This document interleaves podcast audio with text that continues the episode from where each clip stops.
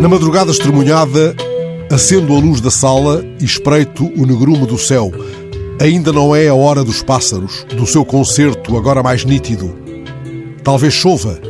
As lojas estão fechadas porque é escuro lá fora e vão continuar fechadas enquanto a claridade não romper a serração de outras trevas. Está fechada, pois, a tabacaria. O que me fez pensar na tabacaria, se não vejo a rua com uma nitidez absoluta, terá sido aquela luz vermelha que parece irradiar no escuro da janela em frente, uma luz que se expande e logo se contrai ao ritmo de uma adivinhada respiração. Mergulhado no escuro da janela em frente, um homem fuma. Presinto-o, reconheço o seu vulto apenas pelo clarão do cigarro. Fuma no escuro, talvez tentando adivinhar que dia lá vem, interrogando o mesmo negrume.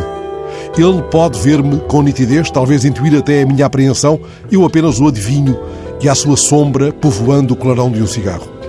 Não posso, por isso, repetir os versos do Álvaro de Campos chegado à janela.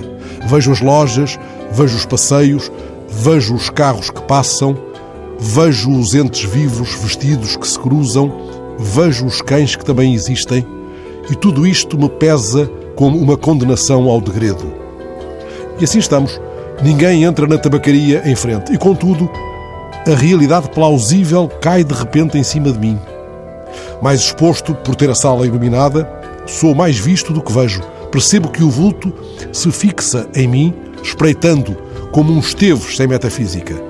Mas, dada a hora imprópria, não lhe grito adeus aos esteves, até porque ele não está saindo da tabacaria, metendo o troco na algibeira das calças, mas à janela de onde não me acena.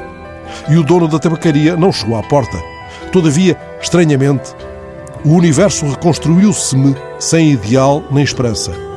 Espero que onde quer que esteja, o dono da tabacaria possa sorrir.